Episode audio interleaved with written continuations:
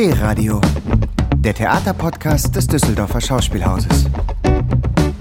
Herzlich willkommen, liebe ZuhörerInnen, zu einer ganz besonderen Ausgabe unseres Programmpodcasts Was wird hier gespielt?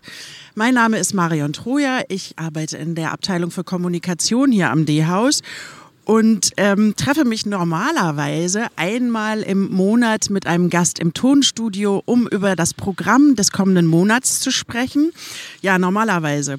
Aber die Premiere, die jetzt kurz bevorsteht, die ist auch für das D-Haus alles andere als normal.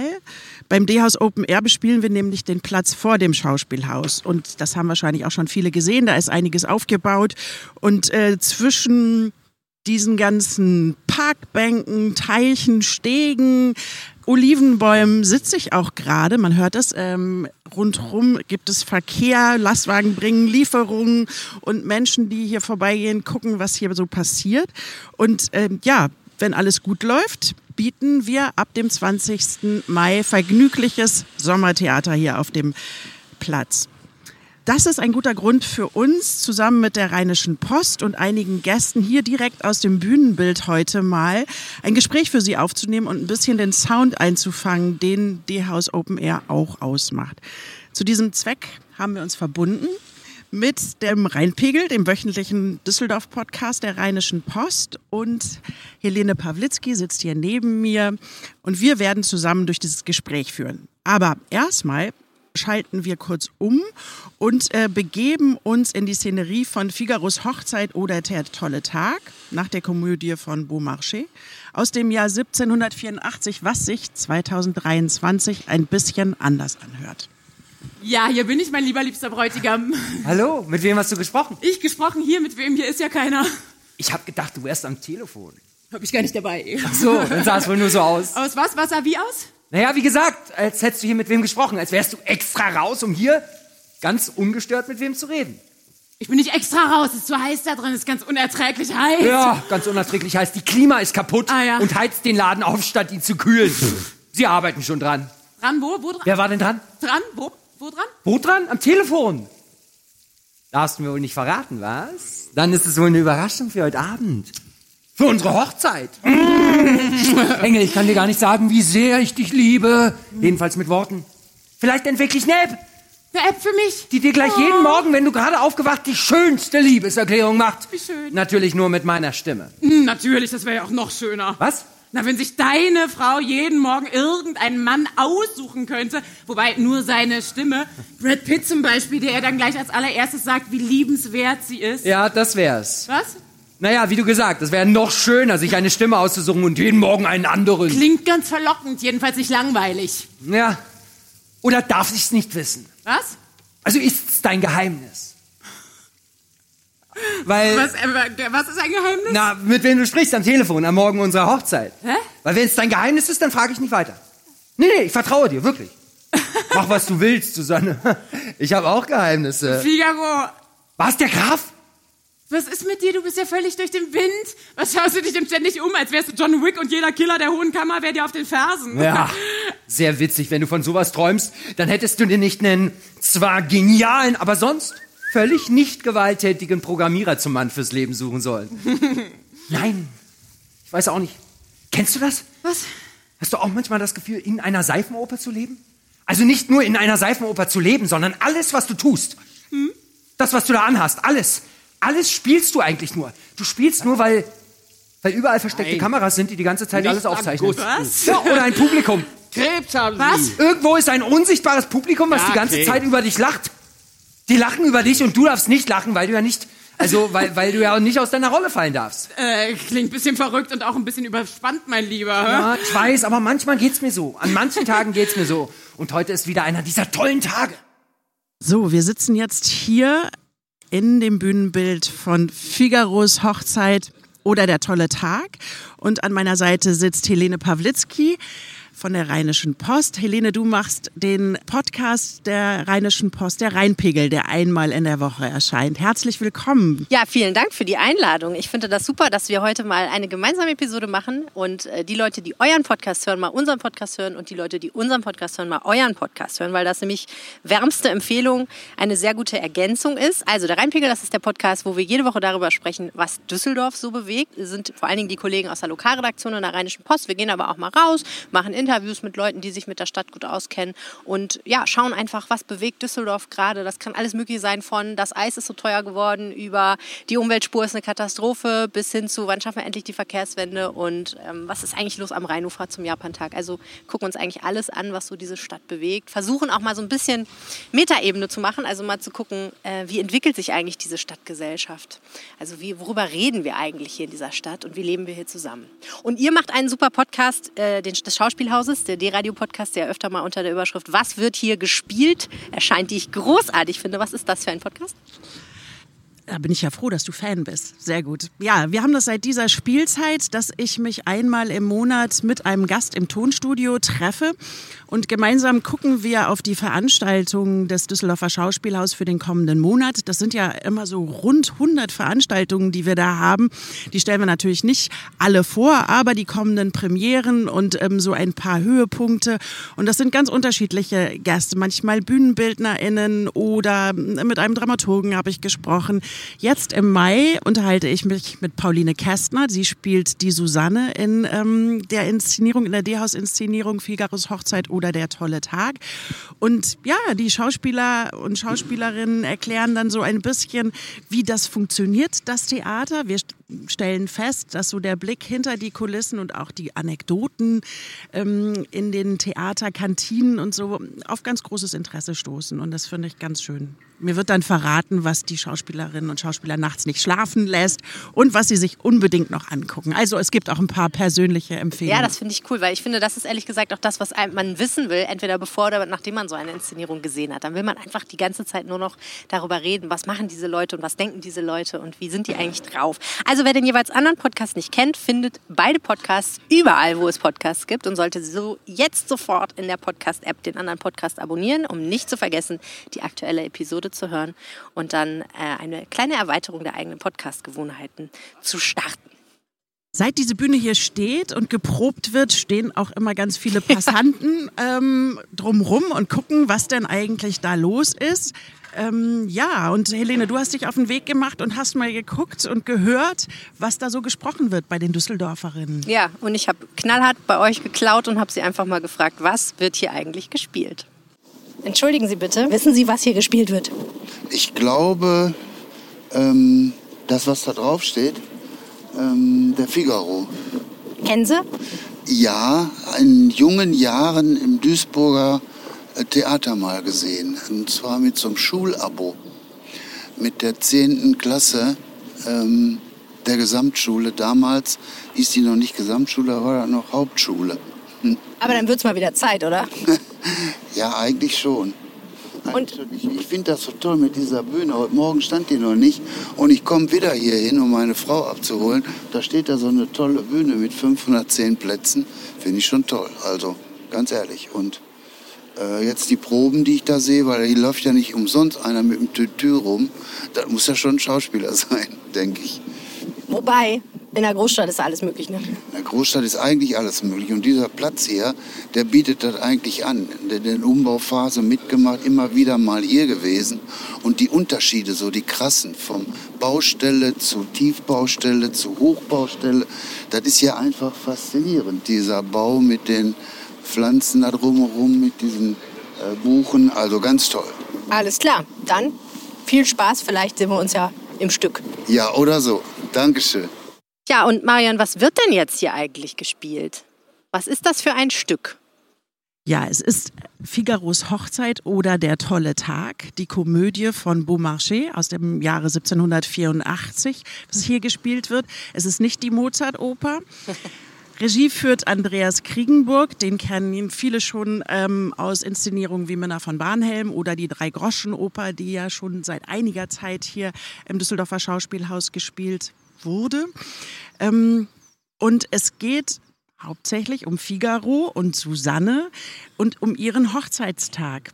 Und ähm, es ist verlegt worden, diese Geschichte, in das Jahr 2023. Also wir sind nicht bei Hofe, sondern wir sind hier in dem Hauptquartier einer Tech-Firma. Die steht hier im Hintergrund. Man mhm. sieht sie, weiß und geschwungen. Ja, also das Düsseldorfer Schauspielhaus ist ähm, diese Firma und da ist die Klimaanlage kaputt. Deswegen müssen alle raus, schwitzend und ein bisschen außer Atem und ähm, auch äh, feinnervig, würde ich sagen, mhm. so ein bisschen exzentrisch kommen hier in diese Parklandschaft und die Zuschauer und Zuschauerinnen können dann mitverfolgen, was da so gesprochen wird. Ja, und für unsere Podcast-Sonderausgabe haben wir uns äh, zwei tolle Gäste eingeladen. Ähm, wir sind vom Platz jetzt ins Foyer gegangen, weil es hier ein bisschen wärmer und ein bisschen weniger windig ist. Das wird natürlich ähm, zu den Vorstellungen viel besser werden, aber im Augenblick äh, haben wir jetzt hier unseren Platz aufgeschlagen und ich begrüße am Tisch Andreas Kriegenburg, den Regisseur von D-House Open Air dieses Jahr und Wilfried Schulz, Generalintendant des Düsseldorfer Schauspielhauses. Hallo. Hallo. Hallo, hallo. Ich stelle mal stellvertretend für alle Düsseldorfer die Frage, die sich, glaube ich, viele stellen. Was passiert da draußen auf dem Platz gerade, Herr Kringburg? Äh, jetzt gerade wird halt aufgebaut für die letzte Woche, für unseren Endspurt, äh, um zur Premiere zu gehen am Samstag. Und äh, wir werden heute den ganzen Tag nochmal proben und wie die, die, nächsten Tage überhaupt auch wieder. Und jetzt wird gerade vorbereitet, wird aufgebaut. Das ist ja doch ein relativ großer Aufwand, der betrieben werden muss. Und jetzt mal eher so metaphysisch gefragt, was passiert da auf dem Platz? Ähm, metaphysisch gefragt, äh, im Sinne von was wir vorbereiten. Also wir hoffen natürlich, dass wir äh, gerade dabei sind, den Zuschauern einen ein elegantes, vergnügliches Theaterfest zu bereiten. In dieser an Festen auf öffentlichen Plätzen nicht armen Stadt? Ja, äh, weiß ich nicht. Ich hoffe, dass wir uns dann doch ein bisschen unterscheiden von den Straßenfesten äh, durch, durch Theater, also durch unsere Bearbeitung des, des Figaro, die wir am Samstag da vorstellen wollen. Inwiefern unterscheiden?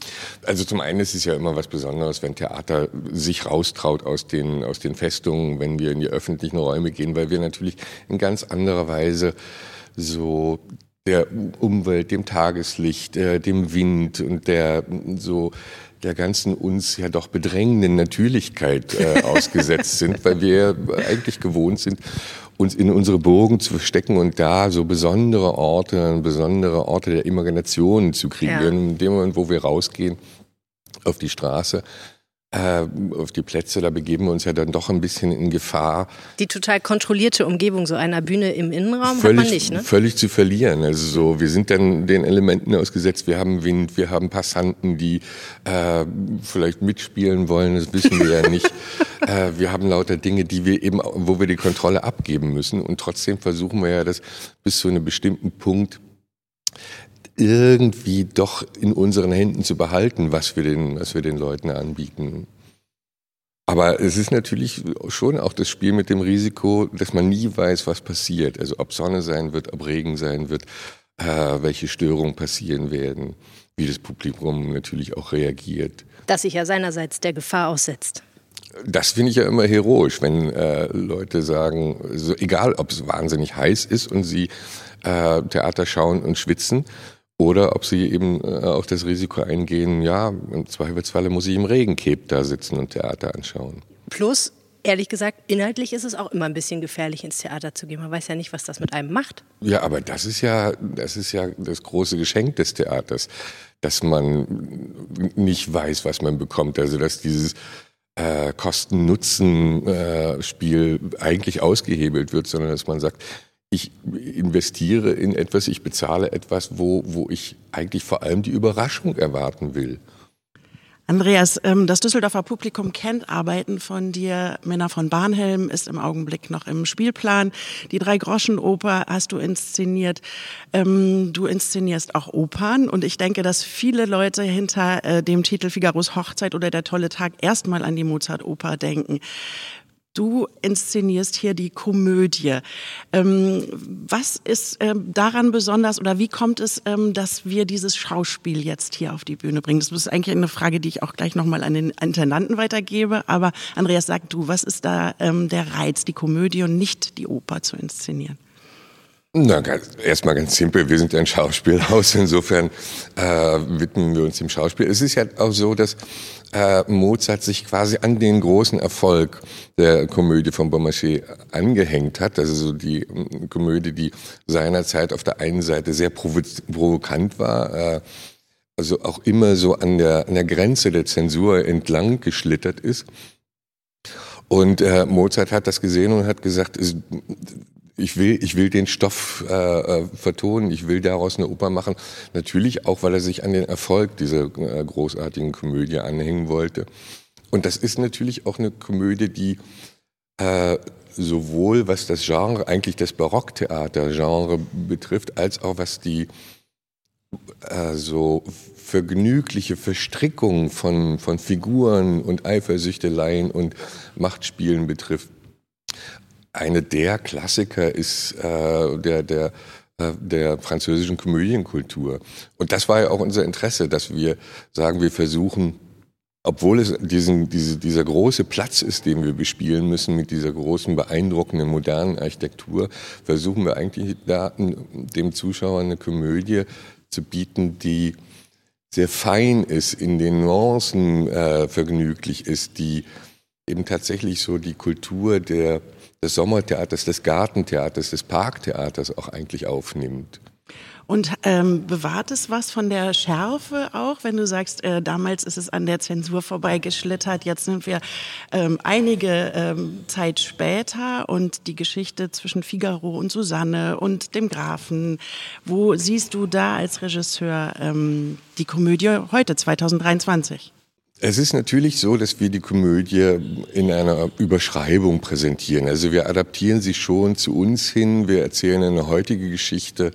Äh, aber es ist so, dass wir natürlich ein großes Vergnügen daran haben, mit bestimmten Motiven, die in die Komödie eingelagert sind, zu spielen, mit den Rollenklischees, äh, in denen sich Frauen und Männer begegnen.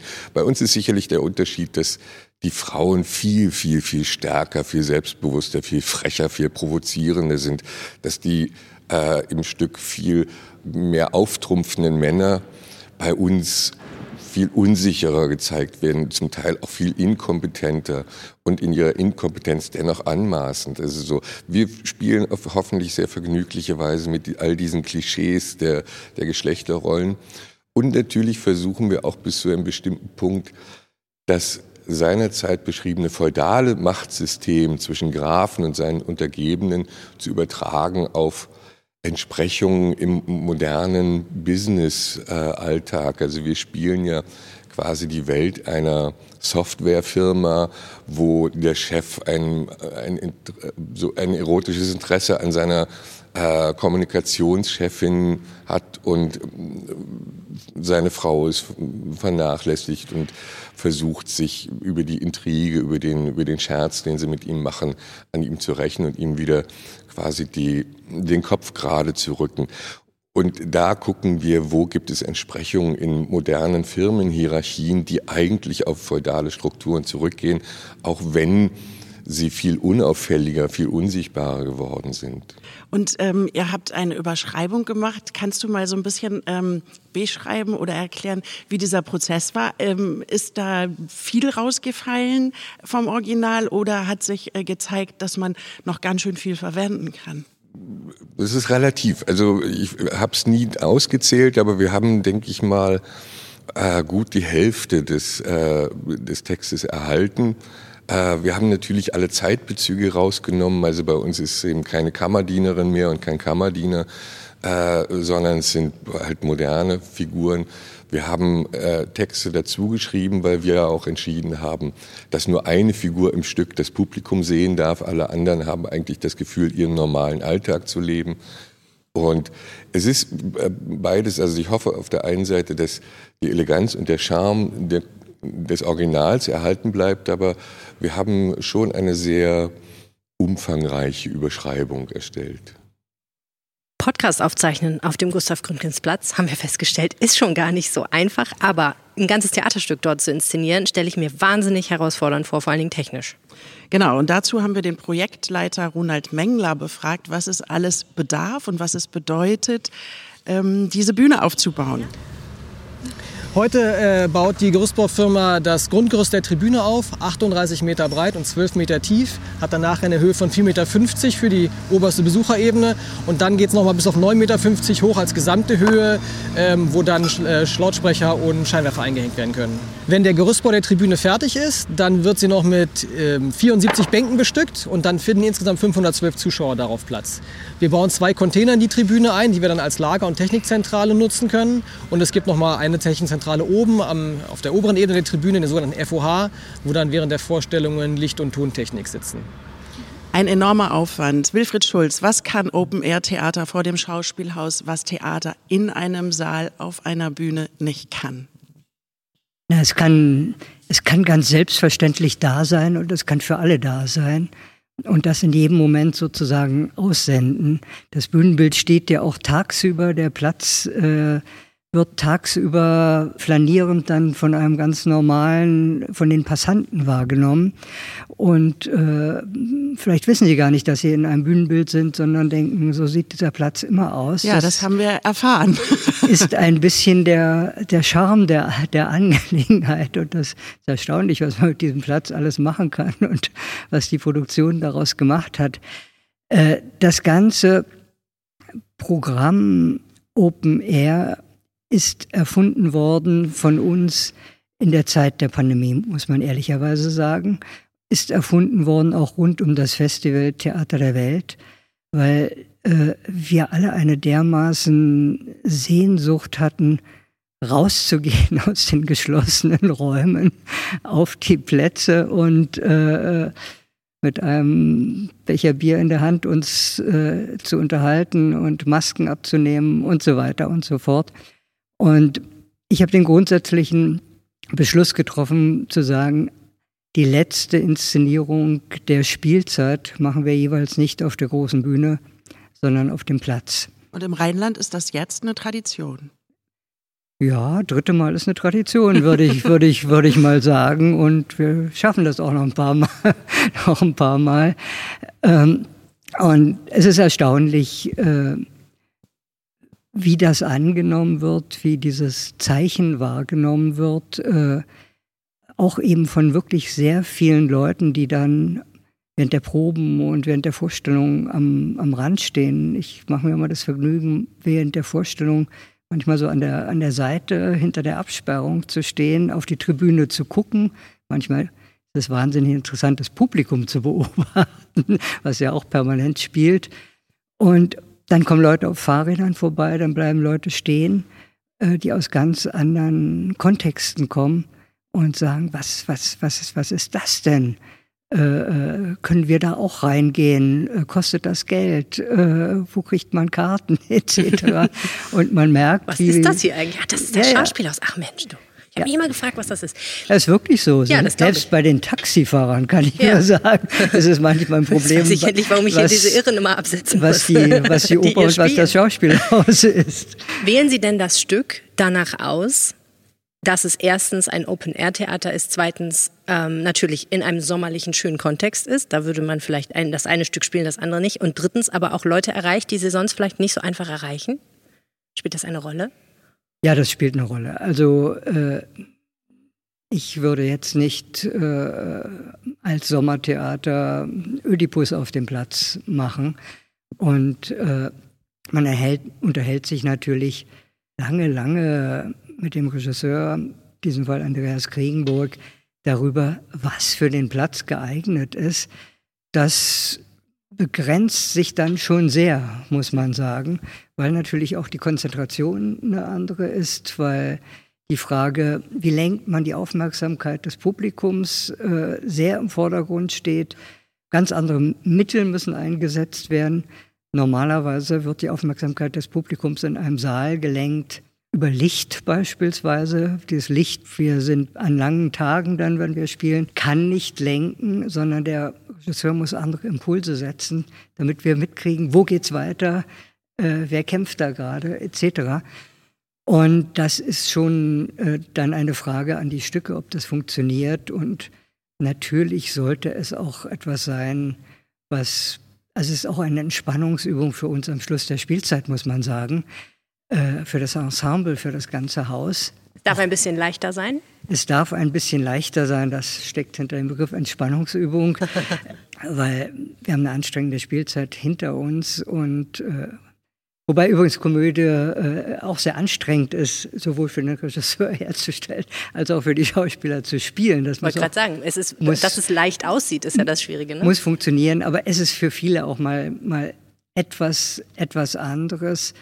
Und äh, wir, es sollte natürlich intelligent sein und es gilt im Spielplan das Gleiche für alle anderen Inszenierungen auch nämlich immer die Frage, warum erzählen wir das jetzt, hier, heute?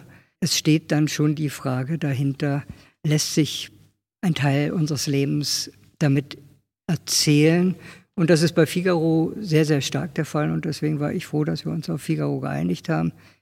Es war, glaube ich, dein Vorschlag, wenn ich es richtig erinnere. Es war einer, einer der Vorschläge. Einer, ja. einer der Vorschläge. Das Tolle am Theater ist, wenn sich hinterher niemand mehr daran erinnert, von wem die Idee gekommen ist, sozusagen. Und jeder sagt, war meine Idee. Ich will ja nicht spoilern, aber muss Sommertheater ein Happy End haben? Äh, es ist schon, also für Ich habe ja schon. Wir wollen nicht spoilern. Also es ist ja so ganz ketzerisch. Frage generell. Ganz was ist ein Happy End? Ja, was, was, ist ein Happy End?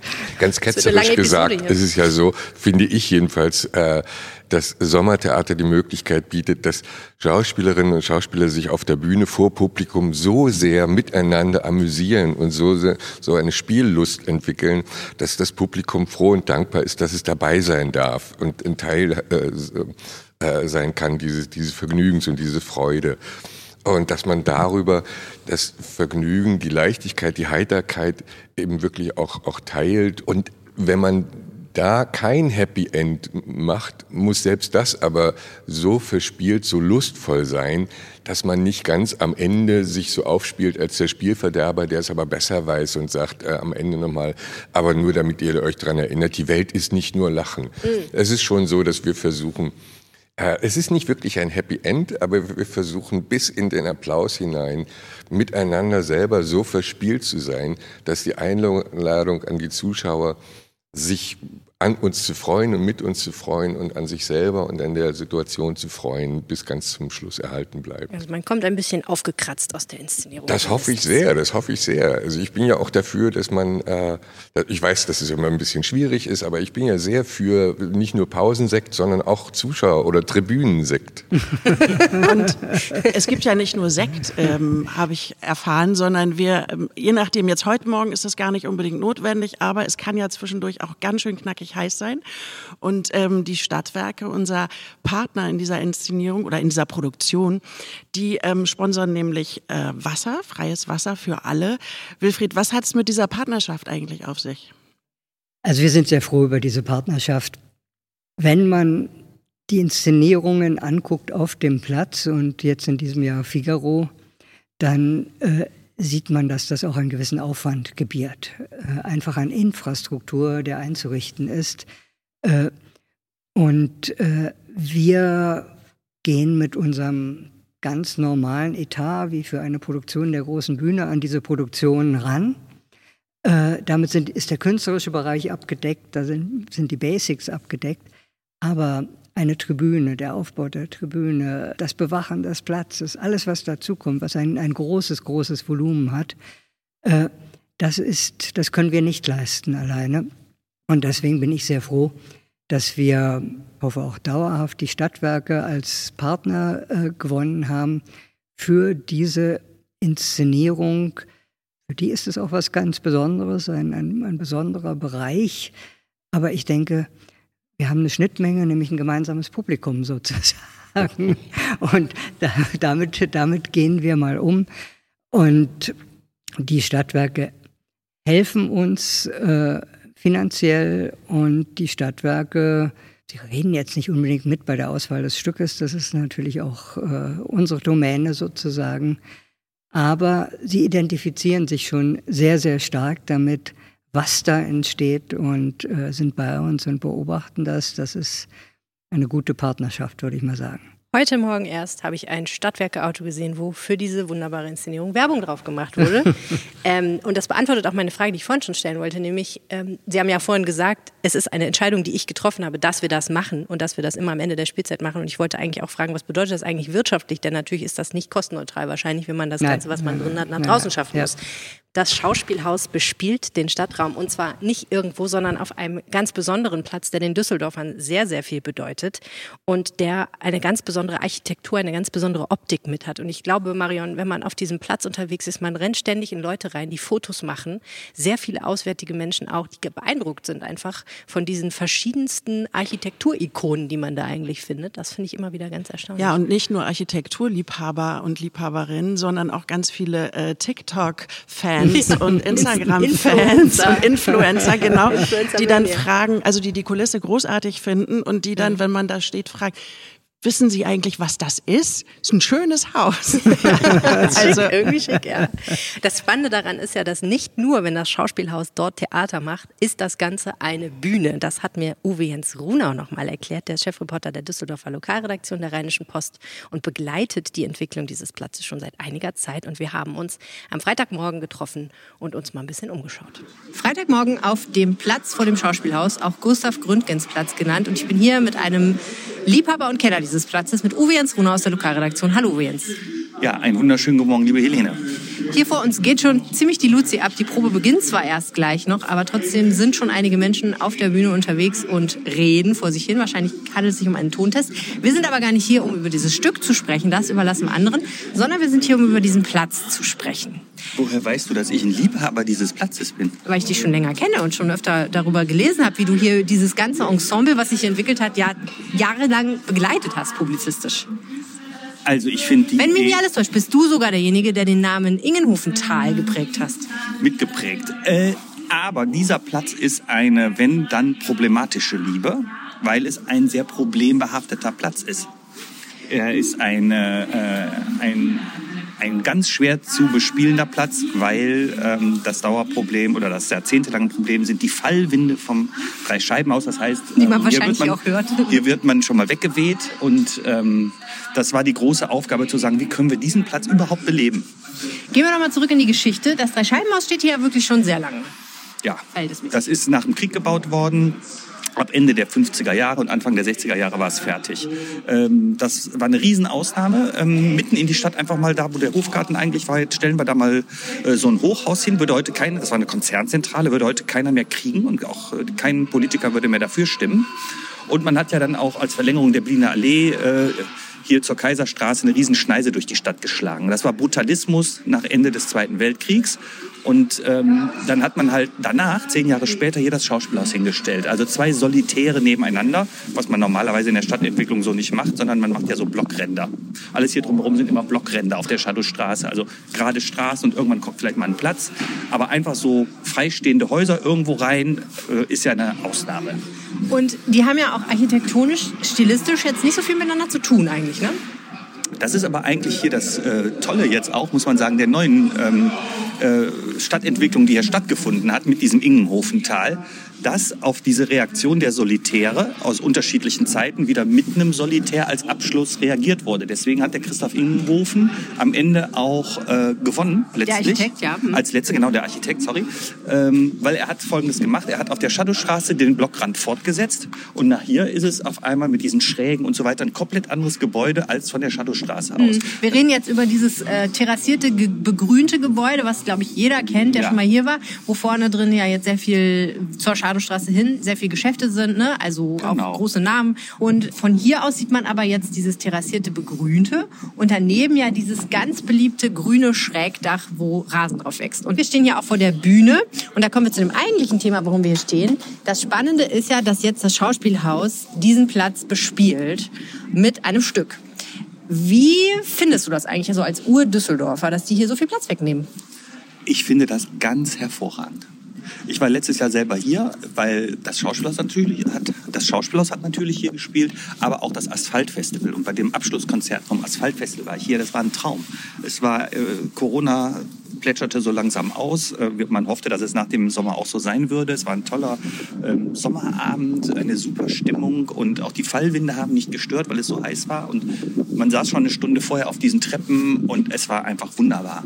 Und äh, rein jetzt städtebaulich und auch von der Nutzung her von so einer Innenstadt mal betrachtet, alles das, was neu passiert ist, auch mit den Liebeskindbauten da drüben. Überall hat man eigentlich Flächen, die wie eine Bühne sind das ganze Konzept ist eigentlich Stadt als Bühne. Menschen gehen in die Stadt, um sehen und gesehen zu werden. Und hier kommt das ja nochmal äh, auf eine Spitze, wird das potenziert, indem der Platz eben mit einer neuen Bühne bestückt wird. Und die Leute lieben es ja im Sommer draußen zu sein. Und sie werden hier kulturell äh, unterhalten. Und die Idee ist großartig. Und man kann nur hoffen, dass es jedes Jahr stattfindet. Und die haben auch jetzt dieses Jahr, wenn man sich das hier so anguckt, ein ganz tolles Bühnenbild mit einem Art Laufstegsystem da drauf, mit Wasser sogar. Mit, es sieht eigentlich aus wie ein kleiner Corneliusplatz, sage ich jetzt mal ein bisschen begrünt ja. und mit Olivenbäumchen. Also ich freue mich total auch auf das Stück, bin gespannt, wie das wird. Ja, ähm, und wenn wir noch mal ganz kurz zum Abschluss kommen hier der Beschreibung, wo wir hier sind, äh, diese Blockränder, von denen du vorhin gesprochen hast, sind ja hier, wenn man jetzt hier seinen Blick Richtung äh, Hofgarten wendet, die sind ja rund praktisch. Ich meine, ich finde, das sieht von hier aus so aus wie eine Front, die aber jeweils gerundet ist. Genau. Das finde ich daran eigentlich die reagieren darauf. Also alle Architekten, das sind ja alles große Architekten hier, ne? Äh, die, diese, die diese Gebäude hier gebaut haben, haben diese abgerundeten Fassaden. Also mhm. alles ist eigentlich an dem Schauspielhaus wie ein Spiegel äh, ausgerichtet sozusagen. Ähm, was man natürlich hat, ist eine Blickachse entlang von Gebäudefronten. Das hat man und das ist natürlich auch ein Block da in der Mitte, wo jetzt das neue Hotel da entsteht, ist übrigens auch Ingenhofen, der da wieder genau das gleiche gemacht wie hier bei dem Gebäude, dass du eine höhere Kante hast. Bei den, bei den Terrassen hast du eine viel höhere Seite, sechs, sieben Meter höher und auf der da auch in der Mitte. Mhm. Muss man sich mal hier hinstellen und einfach mal die Gebäudehöhen angucken. Wir haben schiefe Gebäude, schräge Gebäude oben.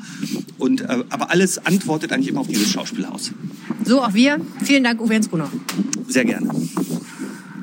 Ähm, Andreas, es spielt nicht nur, es spielen nicht nur Schauspieler und Schauspielerinnen des Ensembles, sondern es sind auch elf Statistinnen und Statisten beteiligt an dieser Produktion elf Personen, die in 70 verschiedenen Aufzügen, Kostümen als 70 verschiedene Figuren plötzlich mal auftauchen. Es ist ja so ein ganzes ähm, Wimmelbild eigentlich, was da entsteht.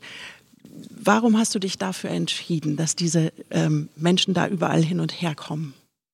Unsere Überlegung ist ja eigentlich, den Zuschauer in die Position zu versetzen, dass er fast wie ein Voyeur einem öffentlichen Platz beim Sein zuschaut. Also dass er äh, sehen kann, wie auf der einen Seite und auch Gespräche natürlich heimlich belauschen kann, die nicht an ihn gerichtet sind als, als äh, Zuschauer, dass er auf der einen Seite eben der, der Verstrick, den Verstrickungen der Handlungen folgen kann, aber dass er, was wir ja auch kennen, was ja, äh, wo wir uns ja letztendlich viel zu selten die Muße für nehmen, äh, dass wir uns auf eine Parkbank setzen und so dem Theater des Alltags zuschauen, den skurrilen Eigentümlichkeiten, die permanent uns umgeben, wo wir nur nicht die Zeit haben, uns wirklich äh, und auch nicht die Muße nehmen, uns hinzusetzen und quasi das Theater, was uns permanent als Alltag getarnt umgibt, äh, anzuschauen. Und da haben wir eben entschieden, dass wir, weil wir einen öffentlichen Platz bespielen, äh, da auch den Blick schärfen auf Skurrilitäten, äh, zwei Nonnen, die vergnügt am, am Blumenkasten stehen, die Braut, die offensichtlich von ihrer Hochzeit vom, äh, vom Altar geflohen ist und der verzweifelte Bräutigam, der ihr versucht zu folgen und dabei sie nicht mehr findet äh, die Yoga-Gruppe im Park. Wir haben also versucht, eine Mischung zu finden von auf der einen Seite der Dramatik der Geschichte und aber eben auch so der äh, der vergnüglichen Trivialität oder auch Theatralität des Alltags, wo wir versucht haben, so Miniaturen zu erfinden. Zum Teil ist es so, äh, was ich unglaublich schön finde, dass aber auch noch Passanten durchgehen und man auch wirklich nicht mehr unterscheiden kann, ist das jetzt inszeniert? Ist das ist auch unter den Kollegen ja immer ein Spaß, ne? dass wir uns überlegen, gehört das dazu oder gehört das nicht? Ja, weil ja zum Teil auch die Schauspieler nicht wissen, was da sie äh, umgibt und äh, zum Teil in den Proben jetzt die Schauspieler auch überrascht sind und nicht wissen, ach, ist das jetzt Teil der Inszenierung? Äh, muss ich mir das merken oder ist das tatsächlich ein Zufall? Und das ist so äh, ein, ein Spaß, den wir auch versuchen anzubieten, dass man eben wirklich auch entdeckt, äh, welche, welches vergnügliche Theater so in Details äh, liegen, die eigentlich unsichtbar scheinen oder oft unsichtbar sind. Und das passt so gut nach Düsseldorf, weil Uwe Jens hat ja vorhin äh, gesagt, ähm, es ist wie ein Corneliusplatz en Miniatur und ich habe auch gedacht, wenn du da am Rand am Café sitzt und dir einfach anguckst oder auf der Kö einfach anguckst, wer da vorbeikommt. Und so viele Leute sind ja auch da, weil sie gesehen werden wollen und zeigen ihre eigenen Kuriositäten und ihren eigenen Marotten ganz offen. Und ähm, ich finde, das, das macht auch ein bisschen diese Stadt total aus. Das spiegelt so total diese Stadtgesellschaft ein Stück weit. Das war ja auch im vergangenen Jahr schon so. Wilfried bei Diener Zweier Herren haben auch eine ganze Reihe Düsseldorferinnen und Düsseldorfer und Menschen aus der Umgebung mitgespielt. Das ist ja schon auch ein bisschen Teil des Konzeptes, oder? Ja, natürlich. Und dieser, dieser Platz ist wirklich eine tolle Bühne. Nicht? Manchmal, wenn ich gefragt werde, warum bist du in Düsseldorf, äh, warum machst du dort Theater, dann sage ich, weil ich wollte schon immer ein Haus haben. Wenn ich das, wenn ich im Rücken, den Eingang im Rücken habe, davor stehe, dann sehe ich links die Skater sozusagen auf dem Platz und rechts ist, ein, rechts, äh, ist eine Eisdiele. Äh, das ist ein Traum als Intendant sozusagen, das vor der, vor der Tür zu haben. Eine Eisdiele vom Haus ist schon nicht schlecht. Eisdiele vom Haus ist, ist, super. Ja, nicht? Ist die, die, Skater sind übrigens auch super. Super höflich und äh, super rücksichtsvoll und die machen Sachen. Man staunt. Ja, wir haben schon gesprochen über die Tradition D-House Open Air. Ist es ein wiederkehrendes Ereignis? Und fast wieder Weihnachtsmarkt oder so? Also es gibt so Dinge, die auf dem Platz immer ja, wieder stattfinden. Ja, es gibt schon ein paar Sachen, die es vom Weihnachtsmarkt unterscheiden. Das wäre, da reden wir jetzt nicht drüber. Ja, aber wir haben gerade das ähm, neue Spielzeitheft mit im neuen Programm ja. äh, für die kommende Saison veröffentlicht. Und da haben wir auch schon veröffentlicht, wie die nächste Open Air Inszenierung. Naja, was wir geplant haben zumindest. Ja, wir haben ein bisschen vorgegriffen. Äh, ganz Düsseldorf weiß, dass äh, im nächsten Sommer einige Spiele der äh, Fußball-EM stattfinden hier in Düsseldorf. Ein Riesentrubel, muss man sagen. Und der Oberbürgermeister hat uns gefragt, ob wir uns vorstellen können, zur Fanmeile mitzuwerden, zu einer bestimmten kulturellen Fanmeile auch. Ich habe gesagt, ja, gerne, interessant, keine Ahnung, was dann passiert. Äh, aber ich mache darauf aufmerksam, dass wir zu dem Zeit immer eine Open-Air-Produktion haben und die, darauf möchte ich auch nicht verzichten, Fanmeile hin, Fanmeile her.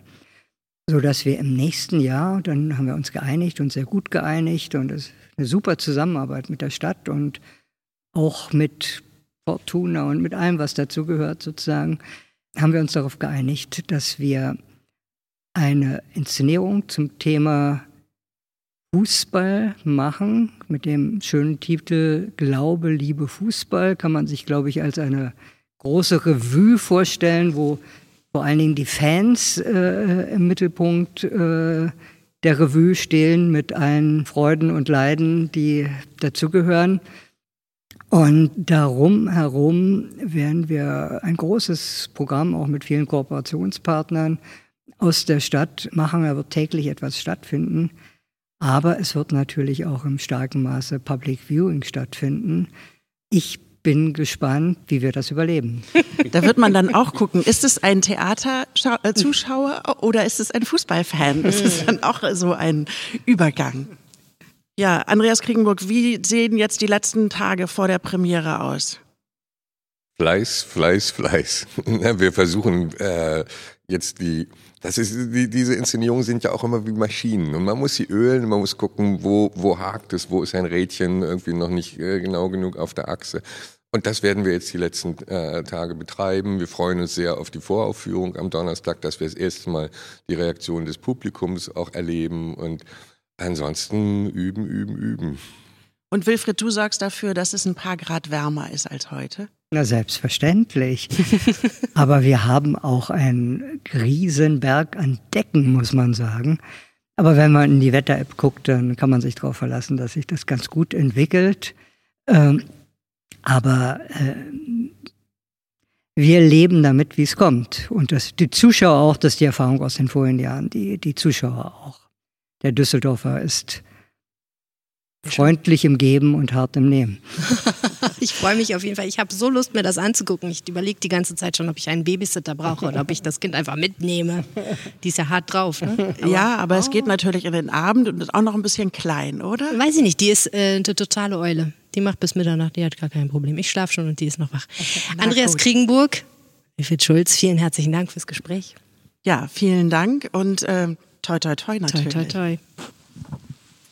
So, und wir haben uns jetzt nochmal vor die Tür begeben. Hier wird schon fast geprobt und wir, würde ich sagen, müssen uns jetzt hier mal aus dem Bühnenbild verziehen, damit wir hier Platz machen für die wahre Action. Ja, wir sind im Weg, eindeutig. Eindeutig. Am 20. Mai ist Premiere dieses wunderbaren Stücks. Die Karten sind, glaube ich, alle weg.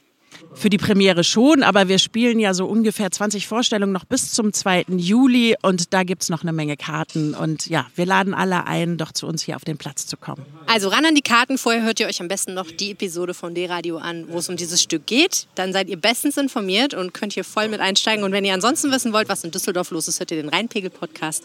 Den könnt ihr eigentlich auch gleich mal folgen. Ja, Helene, vielen Dank, dass du hier warst. Ja, vielen Dank für die Einladung. Ich fühle mich sehr geehrt, dass ich hier in dieser speziellen Kulisse sitzen durfte. Und dann demnächst bei Figaro auf der Zuschauertribüne. Oh ja. D-Radio, der Theaterpodcast des Düsseldorfer Schauspielhauses. Im Netz unter www.dhaus.de und auf allen gängigen Streaming-Portalen.